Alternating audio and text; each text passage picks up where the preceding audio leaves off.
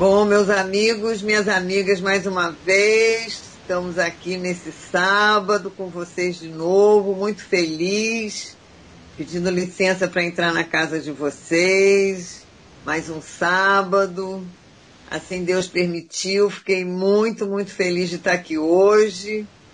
Então, hoje temos uma professora muito importante, e nós vamos conversar sobre o mal do século, que é a depressão. E os males, o mal-estar, né, que tudo isso traz com a depressão. E então vocês ficam aí ligadinhos, porque sempre, se não é a gente, tem sempre alguém, né, na família que, que tem esse problema, né. Eu tive uma filha desaparecida e ela tinha depressão. Enfim, e é uma coisa que dói muito quando a pessoa tem depressão numa família, né? Então eu vou apresentar para vocês a professora Cristine Matar. Ela é professora, psicóloga da, da UF, da Psicologia Clínica da UF lá de Niterói. É a faculdade que tem lá em Niterói. Niterói, além das praias bonitas, tem essa faculdade maravilhosa que é a UF. Muito prazer, parabéns, muito obrigada de estar aqui comigo nessa tarde de sábado. Bem-vinda, bem-vinda à nossa rádio contemporânea. Obrigada. Eu que agradeço. Muito obrigada. Eu que agradeço. Pois é, Cristine, nós vamos falar hoje um pouquinho do seu trabalho, uhum. Né, da sua expertise aí com essa questão de depressão, mal-estar, principalmente nesse momento, né? Essa, esse sofrimento que a gente tem vivido, o mal do século, né? Todo uhum. mundo, quando a gente vê alguma reportagem sobre depressão, é isso que a gente vê, o mal do século. Uhum. 21 é a depressão, né? Sim. Então, assim, eu gostaria que também você nos, nos introduzisse a esse tema certo. depressão. O que é uma depressão? Certo. Então, boa tarde para todas e todos. É um prazer estar aqui participando do programa. Agradeço a oportunidade de conhecer a Jovita pessoalmente. Eu já conhecia de nome, já tinha uma grande admiração Obrigada. pela sua força, pela sua luta e quando soube desse programa, fiquei imediatamente, aceitei o convite para participar e fico muito contente de estar aqui e de te conhecer e falar para as suas ouvintes e para os seus ouvintes. Muito obrigada. Eu que agradeço muito. Vai Sim. ser um presente você aqui conosco nessa tarde. Que bom, muito obrigada. Então, é, a depressão é considerada um transtorno do humor ou da afetividade nas classificações psiquiátricas. O que acontece na depressão, que é visível, é uma mudança comportamental. A pessoa começa a parecer triste ou com medo ou desanimada a depressão pode afetar o sono e o apetite. Então a pessoa pode ficar sem comer, pode dormir demais ou de menos, né? comer demais ou de menos. E há um desinteresse por qualquer atividade ou projeto. O que aparece principalmente na depressão é uma desistência.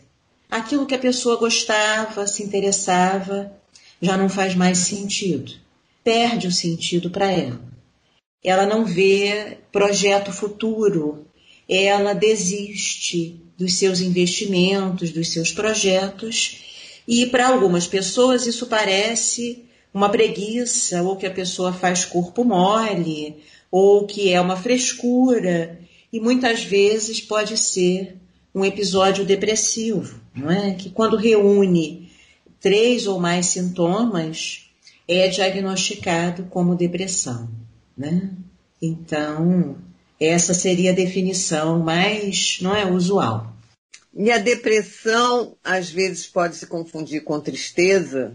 Pode, Jovita, né? Por isso que é importante observar se há outros fatores associados, porque nós passamos a chamar qualquer tristeza de depressão. E é preciso diferenciar as frustrações, as situações difíceis, as tristezas fazem parte da nossa vida, não é? Quando é, não é? Quando se transforma numa situação que tem outros sintomas e impede a continuação da vida da pessoa, não é? Do seu interesse por qualquer coisa, ela simplesmente fica paralisada, aí nós temos que prestar mais atenção. Pode ser uma depressão, principalmente se há ideias de suicídio, né? de pôr fim à própria vida. Aí atenção redobrada, ela precisa de ajuda psicoterápica e muitas vezes psiquiátrica. O, normalmente, né, assim, a gente vê é, em casos assim que eu tenho de, de, de alguns casos de, de hum. pessoas desaparecidas, que elas saem de casa, bate, nem bate a porta, abre a porta, começa a andar, andar, andar, hum. e muitas vezes acabam morrendo, né? Suicidando hum. mesmo. Uhum. Isso provavelmente é uma depressão. Essa questão assim da pessoa uhum. tipo assim surtar. Você pode falar que a pessoa quando tem depressão ela surta? Não, não necessariamente, né? Você fala em episódio depressivo. O surto tem mais a ver com a psicose e a esquizofrenia. É um rompimento com a realidade. Agora, o quadro depressivo, ele pode, não é, ser associado a uma psicose, tá? O quadro depressivo também pode aparecer no que nós chamamos de transtorno do humor bipolar. É muito comum as pessoas dizerem: Fulano é bipolar, não mexe com Fulano. Fulano é bipolar, uma hora está alegre, outra hora está triste. Bom, é um transtorno do chamado transtorno do humor bipolar, né? Onde você tem a fase da euforia, que a gente chama de mania, e aí a pessoa pode perder a noção dos limites e dos riscos e se colocar em risco, tá? E você tem a fase depressiva, onde ela então desanima, desiste de tudo, não tem, não tem vontade de tomar banho, de se alimentar, não consegue fazer nada. O, a questão da bipolaridade, ela normalmente vem junto com a depressão ou não necessariamente? Não necessariamente, Jovita. É uma outra classificação né, psiquiátrica, é considerado um outro transtorno, onde esses estados oscilam. Né? E você pode ter a depressão é, né, em vários estágios, tem uma depressão grave, tem estados mais leves, depressivos.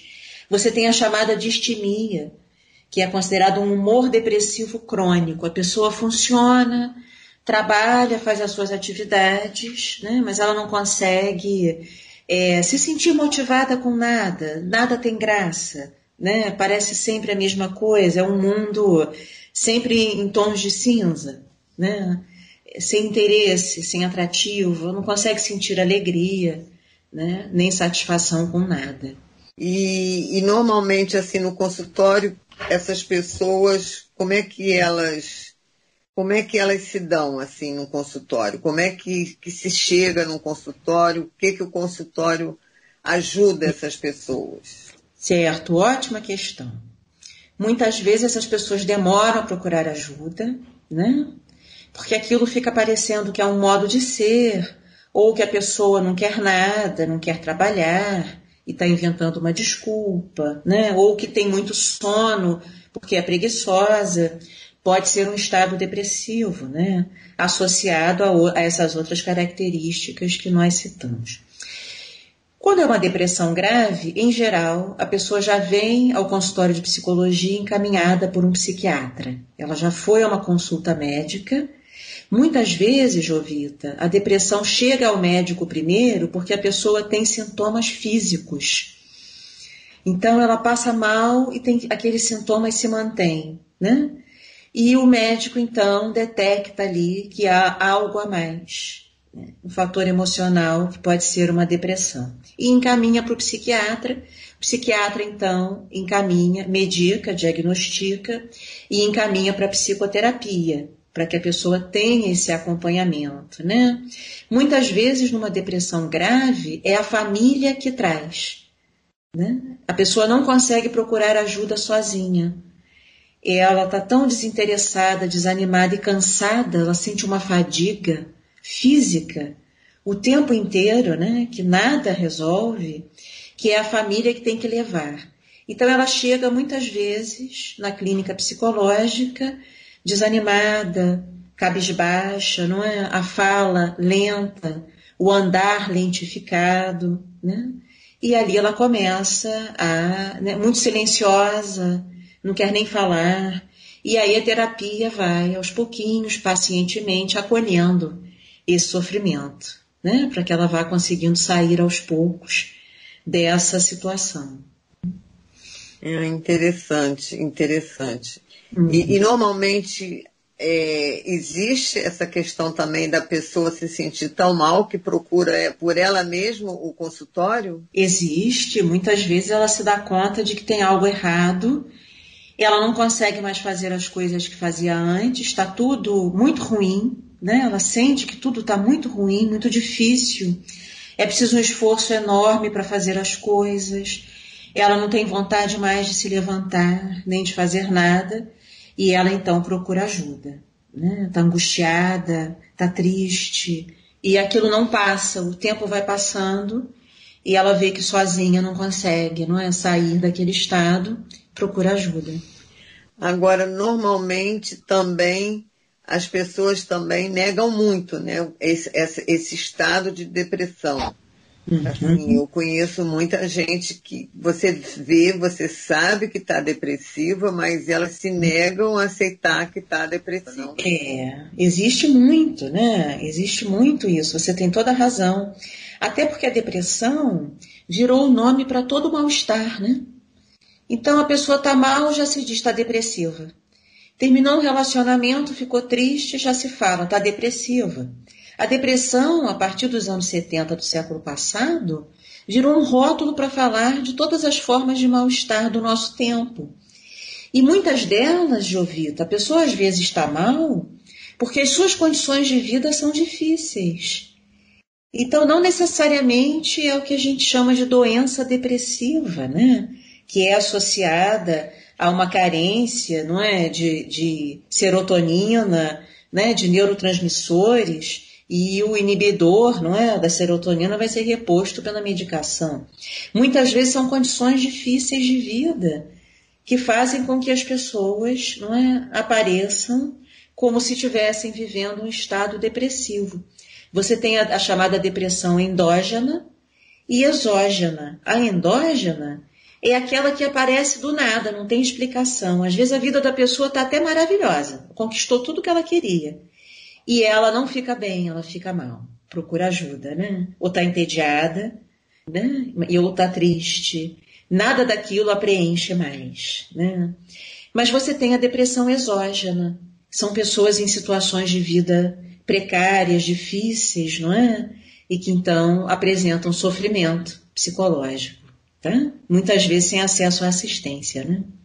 Pois é, essa questão você disse agora dessa questão que às vezes a vida da pessoa é há uns anos atrás foram duas pessoas assim que me chamaram bem a atenção uhum. não foram no Brasil não é, é aquele esqueci o nome dele que era um, um, uma pessoa que saía pelo mundo fazendo experiência gastronômica uhum. uma pessoa que escrevia em todos os jornais revistas famosas Uhum. Mas você olhava para ele, era assim, a uma profissão que todo mundo gostaria de ter. Uhum. E um belo dia a gente abriu o jornal e ele tinha suicidado.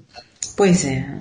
Então, assim, é, fiquei pensando que aquele artista também que fazia cômico, eu sou muito ruim de nome, ah. desculpa.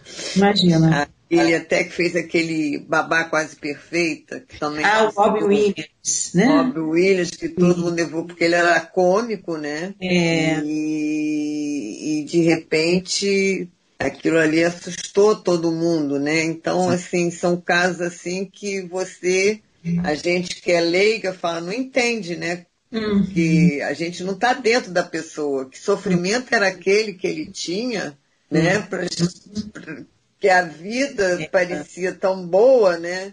Tão perfeita. Né? E que, é. como você falou, né? E às vezes você vê pessoas com tantas dificuldades uhum. e que vivem bem, têm alegria, uhum. têm, têm prazer, né? E, e o, o que leva uma pessoa, o que diferencia essas pessoas umas das outras assim? É sempre ser uma singularidade, né? Nós somos diferentes, assim como a impressão digital, né? Não tem nenhuma que se repita, também não tem uma existência que seja idêntica à outra, né? Então é uma conjunção de fatores, né? Tem a trajetória, é, né, da pessoa, familiar, não é? Afetiva, profissional. Tem situações que marcam muito na infância, né? Às vezes situações de rejeição marcam muito, né? Então, a pessoa na depressão, o que aparece muito é uma culpa, é uma sensação de inadequação, né? É muitas vezes um ataque a si mesmo é um não conseguir, não é? é? se sentir bem consigo. Então a pessoa pode ter tudo, uma vida de cinema, de Hollywood, mas ela não se sente bem com ela mesma. Às vezes ela carrega situações que a marcaram e que não foram trabalhadas numa terapia, por exemplo, para que ela se libertasse. Então ela fica presa naquele lugar em que ela foi desvalorizada ou foi rejeitada e ela acaba concordando e rejeitando a ela mesma, né? E isso pode chegar ao ponto do suicídio. Às vezes o suicídio vem porque a pessoa não suporta a dor de existir, né? de viver. São pessoas muitas vezes sensíveis num mundo de insensibilidades, né? de indiferença, de durezas. Então, mas isso não justifica que alguém se mate, não é? Matar-se nunca. Enquanto a gente está aqui, há possibilidades, não é? De que as coisas se modifiquem, de que a vida tome outro rumo, de que a gente consiga, não é, obter aquilo que a gente sonha ou projeta. Muitas vezes a pessoa desiste dos seus projetos e sonhos e fica frustrada e deprime. É, você falou agora uma coisa que eu acho que é o que nós diferenciamos dos animais, que é a questão de se adaptar Uhum. Nós, seres humanos, a gente tem essa questão de se adaptar, né? Inclusive, a gente fala que vai ter um novo normal uhum. e também trouxe aqui uma colega sua e que uhum. ela falou, não, normal, o novo normal vai ser o normal daqui a um tempo, né? Sim. Porque o ser humano, ele tem essa capacidade de se adaptar, uhum. né? Uhum. Então, assim, na sua clínica, você vê que quem tem mais essa capacidade de se adaptar, ela consegue sair melhor? Tem, tem uhum. algum um pulo para sair melhor de uma depressão? Ou é ao mesmo tempo com a psicanálise, com a psicologia, com tudo isso? Bom, é o tempo e o tratamento, né? Muitas vezes essas pessoas ficam sozinhas, estão isoladas, e aí fica mais difícil, né? Que elas é, consigam sair sozinhas desse estado, né? Então, eu até aproveito para dizer para as pessoas que estão nos escutando, né? Que se conhecerem alguém ou estiverem numa situação difícil, sem ver saída, e até cheguem a pensar em suicídio, que não façam isso antes de procurarem uma ajuda, né? Antes de procurarem conversar com alguém, que não fiquem sozinhas com esses pensamentos, né? E que deem uma caminhada, que procurem falar com alguém, porque a solidão faz com que a pessoa muitas vezes não veja a saída, e vá tomando esse tipo de decisão, não é? E a, a, continuidade da vida traz outras possibilidades. Então é o tempo com tratamento. Né? A pessoa é, sem tratamento fica mais difícil. Às vezes com tratamento já é difícil, né? Então há pessoas em situações mais sérias, há situações de violência, não é, Jovita? em que a pessoa deprime porque ela vive situações abusivas e ela começa a adoecer somaticamente e psicologicamente. Então, a pessoa procurar ajuda, saber que é um direito dela viver sem aquela violência, né? procurar as instituições, procurar pares para que ela não fique isolada. É muito comum a pessoa ficar isolada em situações de violência, né? E se submeter, tá? Então, e não acreditar que é possível sair daquela situação. E é, né? Então, não fique só, procure ajuda. É, você falou uma coisa agora que realmente, assim, é, parece que você está num, num, buraco negro, né? Que, que uhum. só, o buraco negro só chama outro buraco negro, outro buraco negro, o abismo uhum. chama outro abismo, uhum. e que você parece que você não vai sair daquilo, você não vê outra saída, né? Você fica naquilo, parece que não tem saída mesmo, né? Então só mesmo realmente buscando. Agora é tão difícil, né, nesse momento, você romper com isso, né? É. Romper é. essa barreira. Não chamo, não seria a palavra certa, inércia, né? Mas romper essa barreira não sei qual é o nome que vocês dão a isso. É, até mesmo do medo, né? Do medo, da sensação de impotência, da desesperança, né? Romper essa barreira. Concordo com você, né? É, é, é bem, é bem angustiante, né? Eu acho que também aí traz outros, outros sentimentos, né? Traz. Exatamente. A angústia deve vir junto, né? A angústia está sempre presente na nossa vida, né? Nós é que escapamos dela o tempo inteiro, né? A gente faz um monte de coisas, se ocupa o tempo inteiro, né? Agora não, não podemos viajar, nem ir ao shopping, nem nada, mas vemos as séries de TV, ficamos no celular, estamos sempre nos ocupando, né? Não deixamos a angústia despertar. Na depressão, a angústia desperta. É uma parada desse ritmo, né? Esse ritmo das máquinas que tomou a nossa vida. Né? Todo mundo com pressa, não se escuta mais, não se conversa, né? não se para mais para prestar atenção, é tudo sempre rápido, corrido para ontem. Né? Então, a pressa, a pressão por resultado, a, né, o ter de ser capaz de controlar as situações, tudo isso nos é exigido. A depressão coloca em questão esse modo como a gente tem vivido né? Correndo, correndo, correndo, para onde? Para onde que a gente está indo, né? É um ritmo de destruição das vidas, da natureza, né? E isso também é, é, incomoda uma família inteira, né?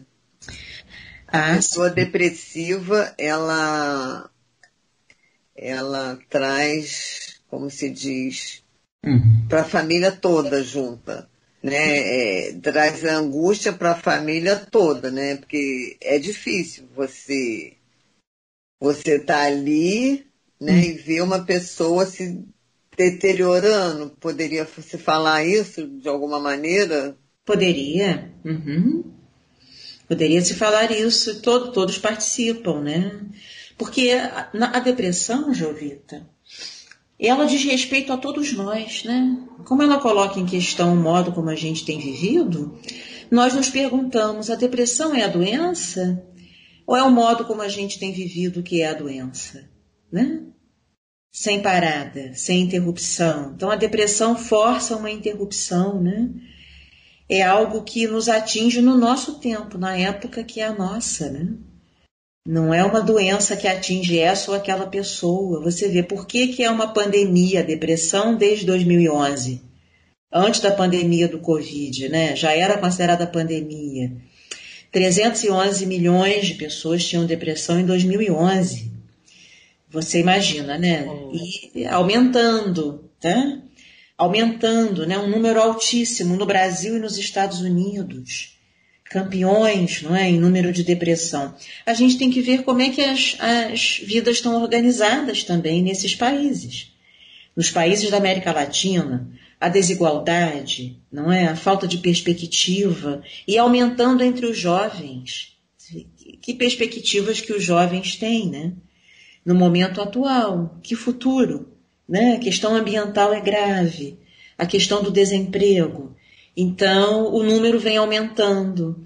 E tem, né, a Organização Mundial de Saúde relaciona o aumento da depressão à precarização das condições de vida, né, de trabalho, de moradia, de acesso à, né, à educação e à saúde. Então você vê que se esse sistema, não é, de desigualdade não mudar, ele é que é a doença, né? E as pessoas vão reagindo de uma forma ou de outra a essa a esse modo de organização social, né?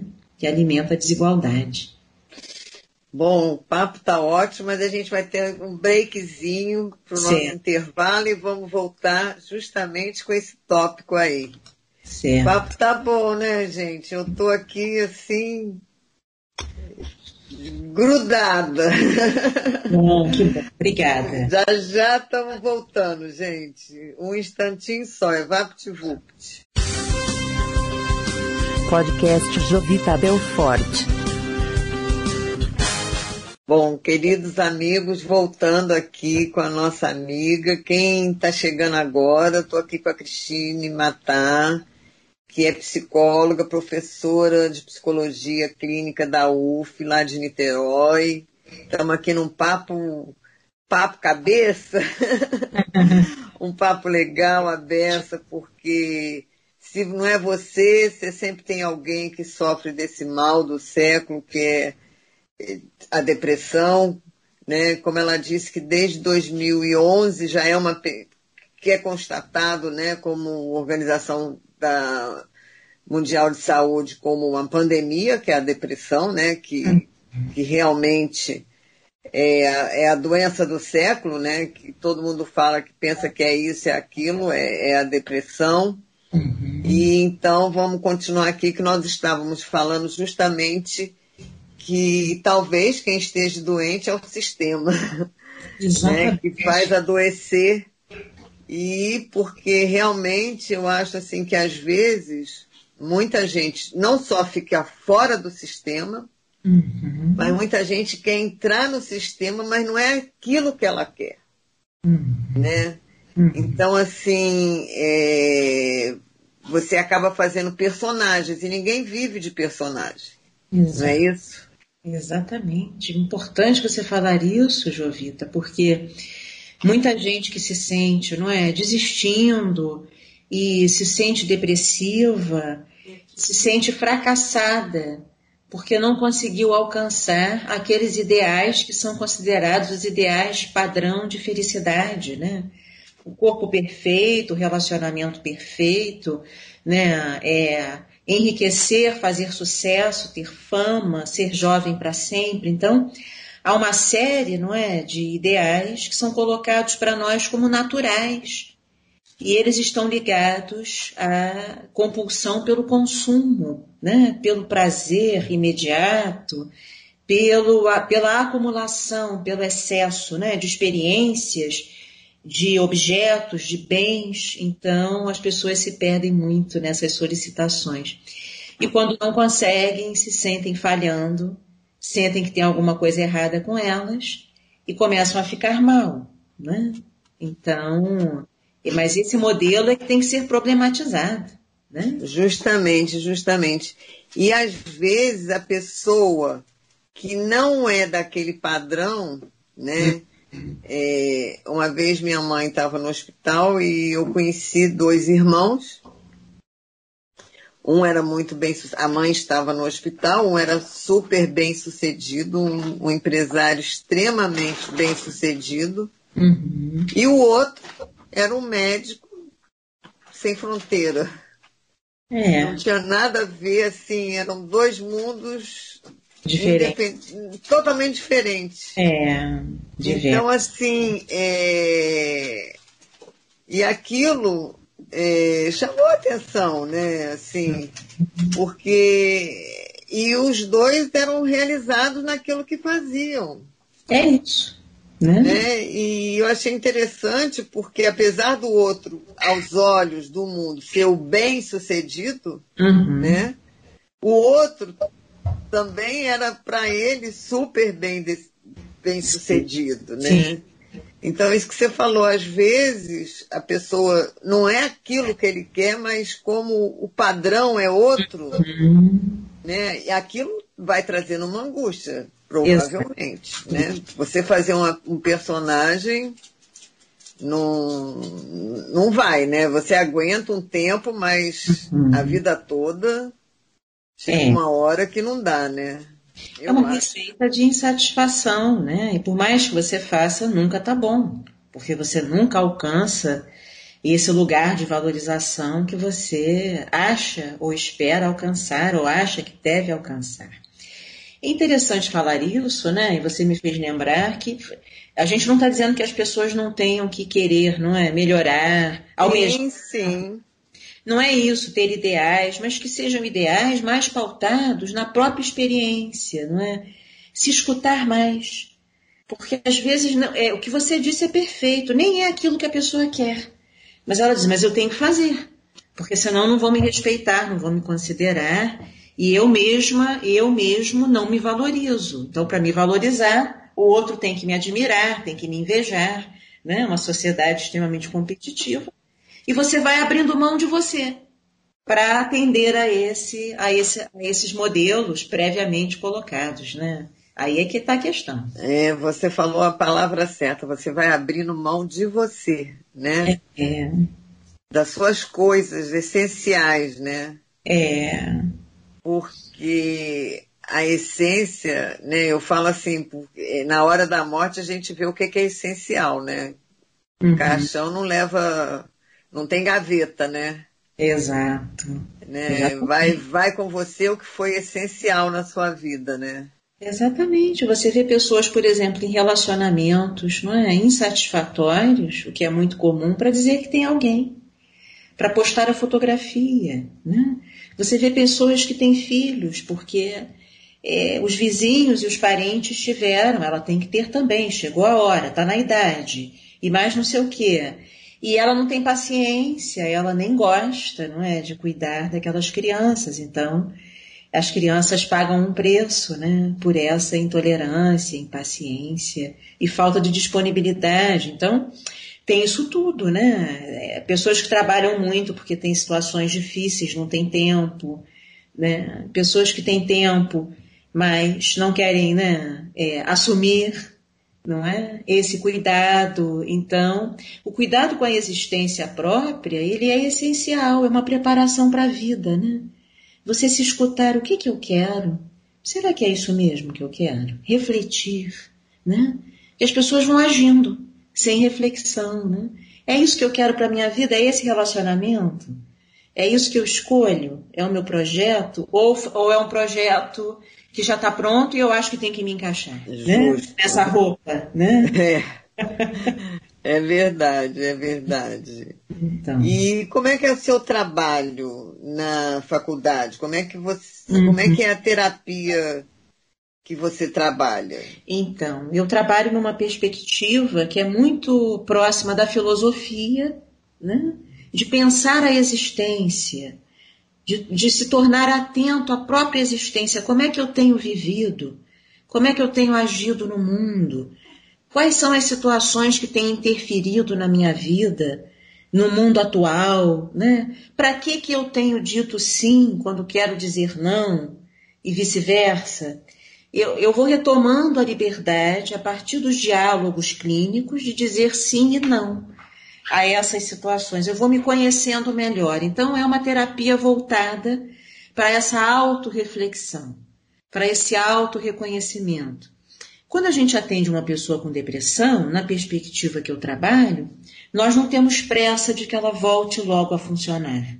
Tem que consertá-la, adaptá-la, como se fosse um equipamento, está defeituoso, e você conserta e ela volta. Não. Nós acolhemos isso que está aparecendo ali naquela experiência, com calma, sem pressa, com paciência, não é? Abrimos um espaço para que essa pessoa possa se colocar no seu ritmo, né? E nós vamos acompanhando esse acontecer dessa vida no ritmo em que ela aparece, não é? o que nós percebemos que ela não percebe, nós dizemos a ela, para que ela tenha mais clareza da sua situação existencial, né? do que a incomoda, quais são os limites e quais são as possibilidades. Então é um trabalho dialogal, né? em que nós estamos atentos à pessoa que está ali na nossa frente, tá? acolhemos. Né? Eu gostei do dialogal. Ah, legal. É, porque realmente, é, às vezes é angustiante, né? É, para certas pessoas, elas muitas vezes não gostam de terapia, falar, ah, não, não vou ficar lá falando, falando, falando, e o outro não fala nada, né? Uhum. Então, assim, realmente, assim, essa questão de ter a pessoa ali, né, dialogando com você, uhum. fazendo você também parte, né? E, e, e, a, terapeuta parte também, uhum. Né? E como você falou, sim. ela falando sim ou não, trazendo. Uhum. Deve ser muito interessante. É. E como é que é o nome dessa, dessa ah, psicologia? A área que eu trabalho se chama psicologia fenomenológico-existencial. É uma área mais recente no Brasil, dos anos 2000 para cá, que ela começa a ser mais conhecida. Né? Ah, entendi. Ela veio, ela, ela surgiu aonde?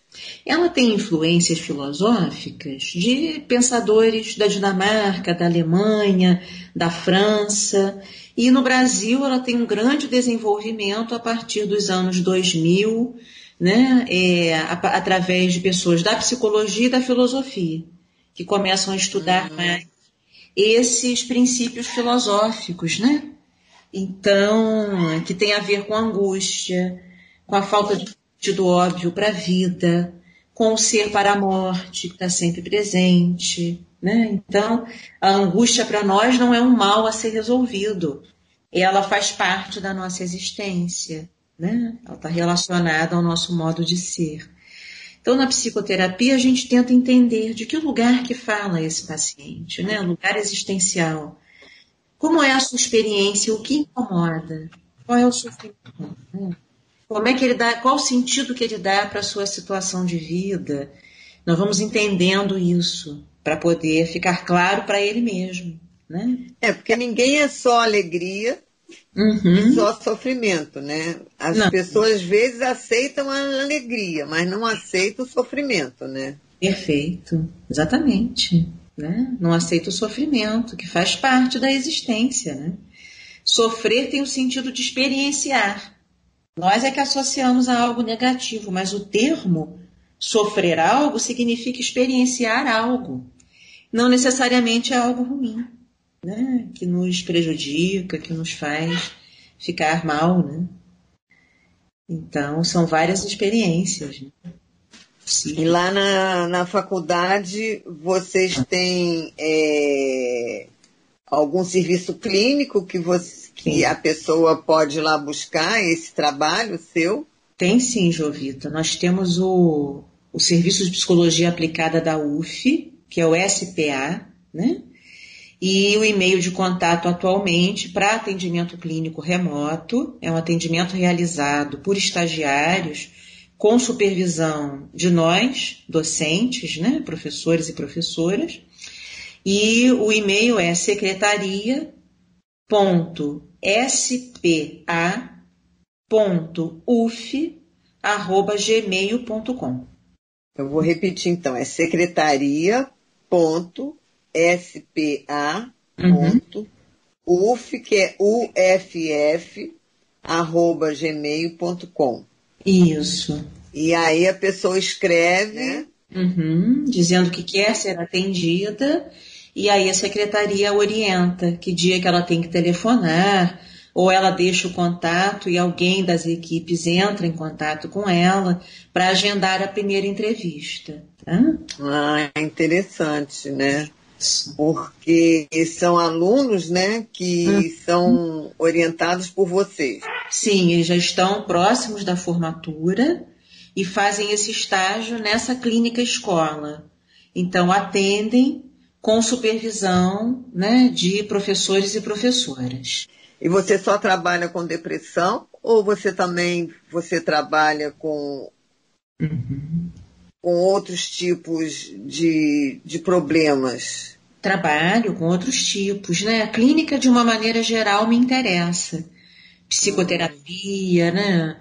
Tratar daquilo que está incomodando, trazendo questões. Ultimamente é que eu tenho me direcionado um pouquinho mais para o tema da depressão, né? Mas clínica, de uma maneira geral, me interessa. Psicoterapia é cuidado com a vida. Né? Então. E você acha que com a, essa Covid, né, que uhum. trouxe muito malefícios, né, muito, muita coisa diferente, né, quer dizer, casais que passaram a conviver 24 horas trabalhando na mesma casa, cuidando da casa, uhum. é, é, crianças dentro de casa, fora da escola, é, avós sem ver os filhos e os netos, enfim, esse medo das pessoas pegarem, né? É, que você não vê. Esse bichinho aí tá no ar, né? Você não é. sabe aonde que ele tá, né? É. Então, assim, todo, todo o ritmo da vida, né? Uhum. Ele. O que a gente sabia mudou tudo, né? Hoje em dia, todo mundo com máscara, coisa que a gente só via em filme, né? Ou no Japão, agora faz uhum. parte do dia a dia. Uhum. Né? O álcool, álcool gel, eu falo que depois a minha mão vai ter que ir pro AA, porque eu sou uhum. pisca com álcool gel, passo o dia inteiro uhum. passando álcool gel, mesmo dentro de casa. É. é eu, enfim, que, que isso mudou no seu dia a dia de clínica? Bom, ou com seus alunos mesmo, se, qual foi a mudança ou não teve? Teve muita mudança, né? Primeiro que muitas vidas foram afetadas, né? Então, é, tudo passou a ser remoto, tanto o ensino quanto os atendimentos, né? Mudou, porque a psicoterapia, ela sempre foi presencial, né? Você encontrava a pessoa, ou na instituição ou num consultório, e nós passamos a atender né, todas as pessoas online. E assim temos feito, né? Os estagiários têm feito assim, as lives e reuniões e as aulas têm sido todas remotas, né? E muitas vezes com dificuldade de participação ou de acesso digital. Então tudo isso transpassa. E as pessoas estão né, também com as perdas nas suas vidas de pessoas próximas, de pessoas queridas, né? família ou, ou amizades, ou cônjuges, né? ou enfim, pessoas conhecidas. Então, experienciando isso tudo e também mudando as suas rotinas familiares. Né? Então, é, esses estudantes também passaram a, não é, a terem que assumir algumas responsabilidades que antes não precisavam assumir, né?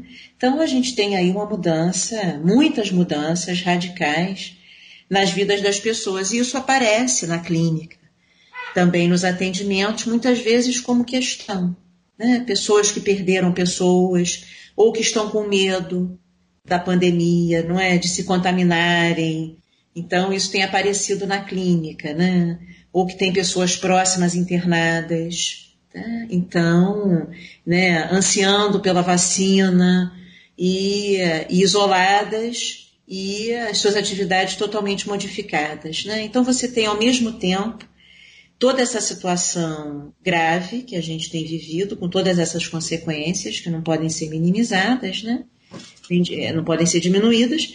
Ao mesmo tempo, você tem pessoas fazendo um pouco mais assim essa, essa aproximação consigo mesmas e nas suas relações, né?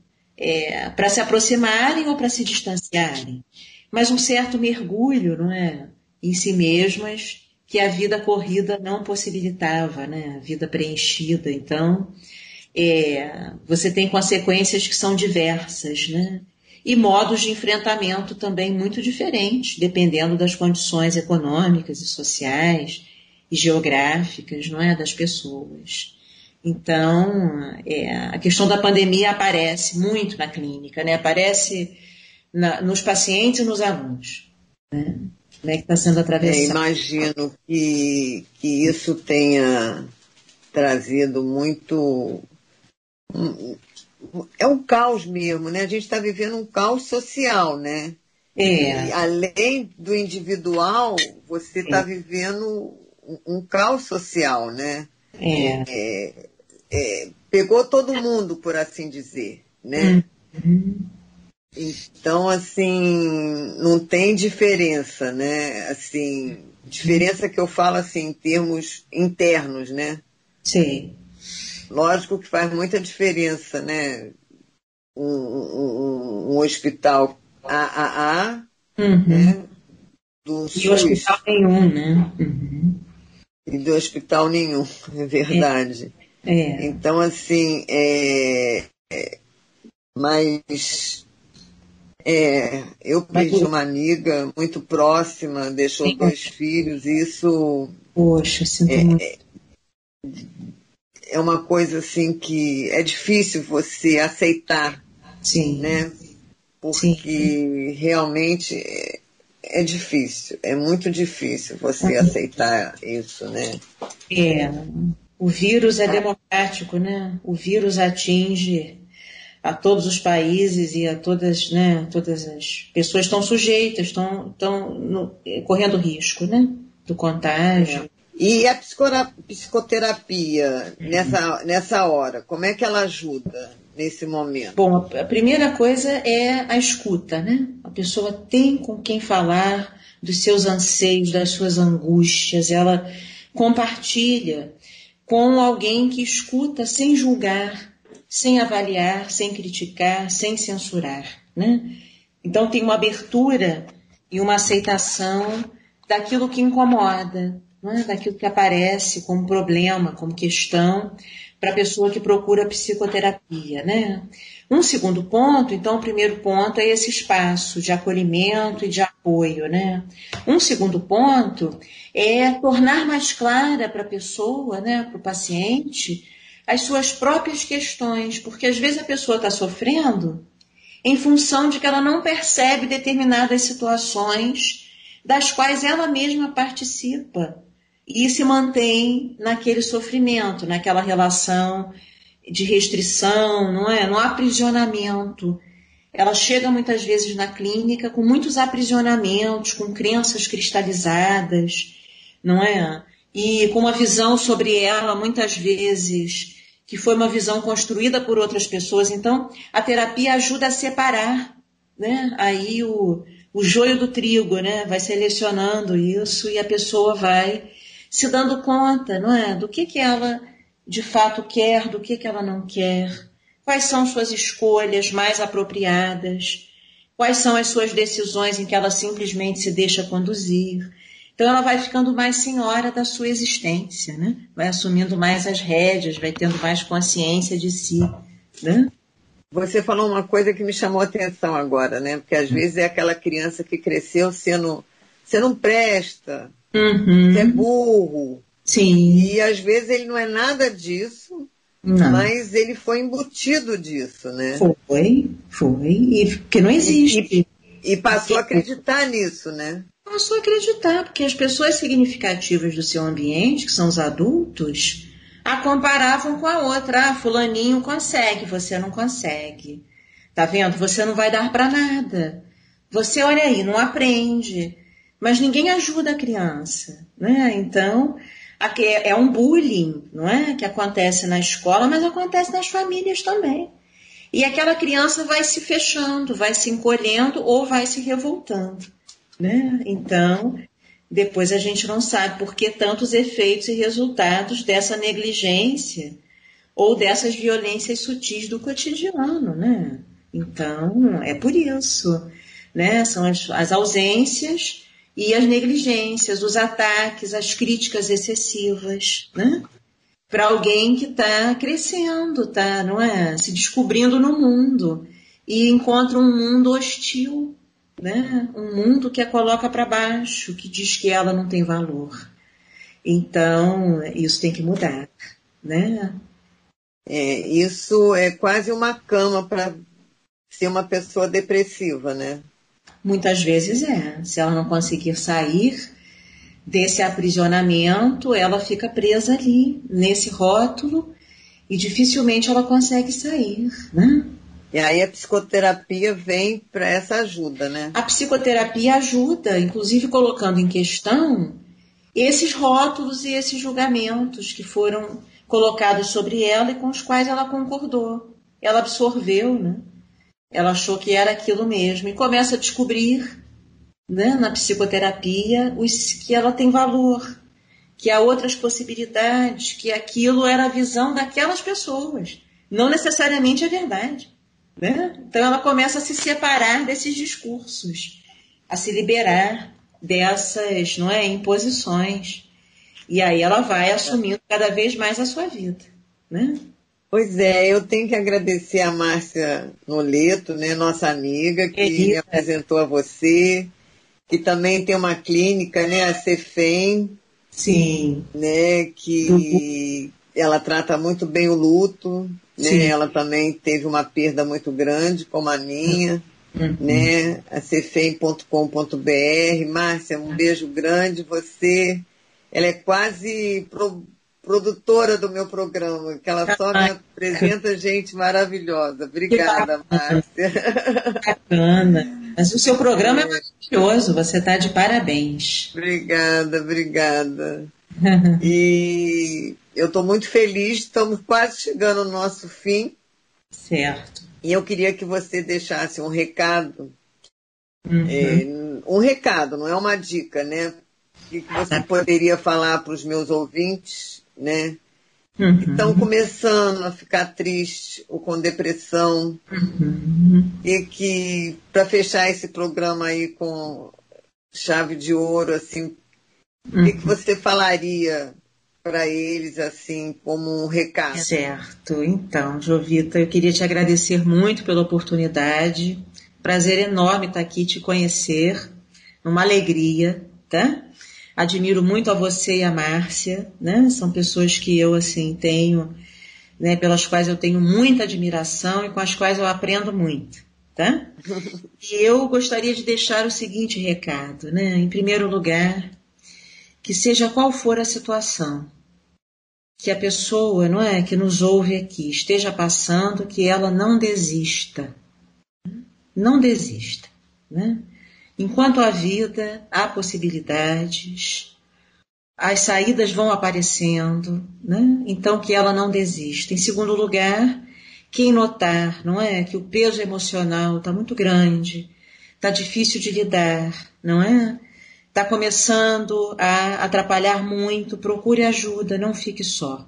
Tem muitos atendimentos online hoje. Se a pessoa não pode pagar, tem atendimentos que não são cobrados, né? A psicoterapia hoje, assim, cresceu muito na pandemia, não é? A procura e a oferta.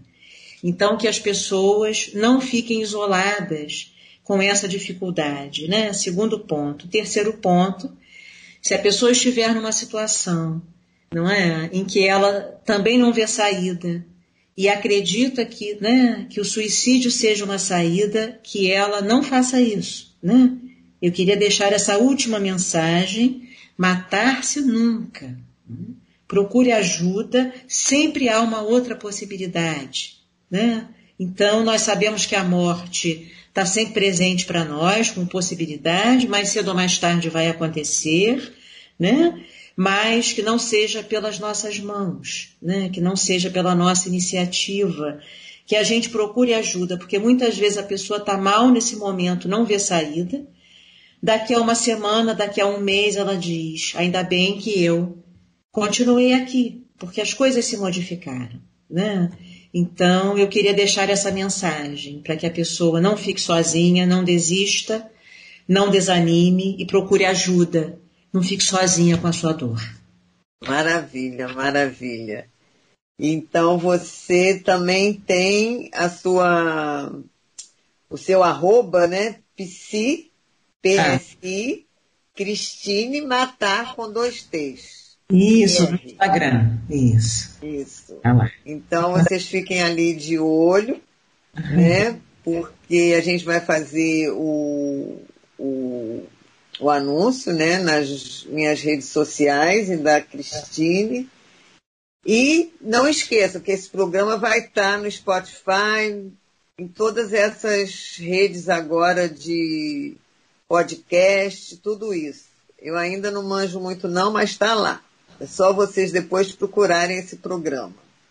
Tá bom? Sim. Muito obrigada. Meu amigo Laerte, maravilhoso. Foi bom o programa, né, Laerte? Eu também adorei. Muito obrigada. Agora a gente vai ter um minuto com o Bispo João Mendes. E até sábado, se Deus quiser. Muito obrigada, muito obrigada mesmo, Cristine. Muito obrigada. Eu que agradeço. Eu que agradeço esse programa maravilhoso, viu? Muito obrigada. Força para todos nós, né? Para todos, todos nós. Tá bom. Grande beijo. Até a próxima, se Deus quiser. Até, até.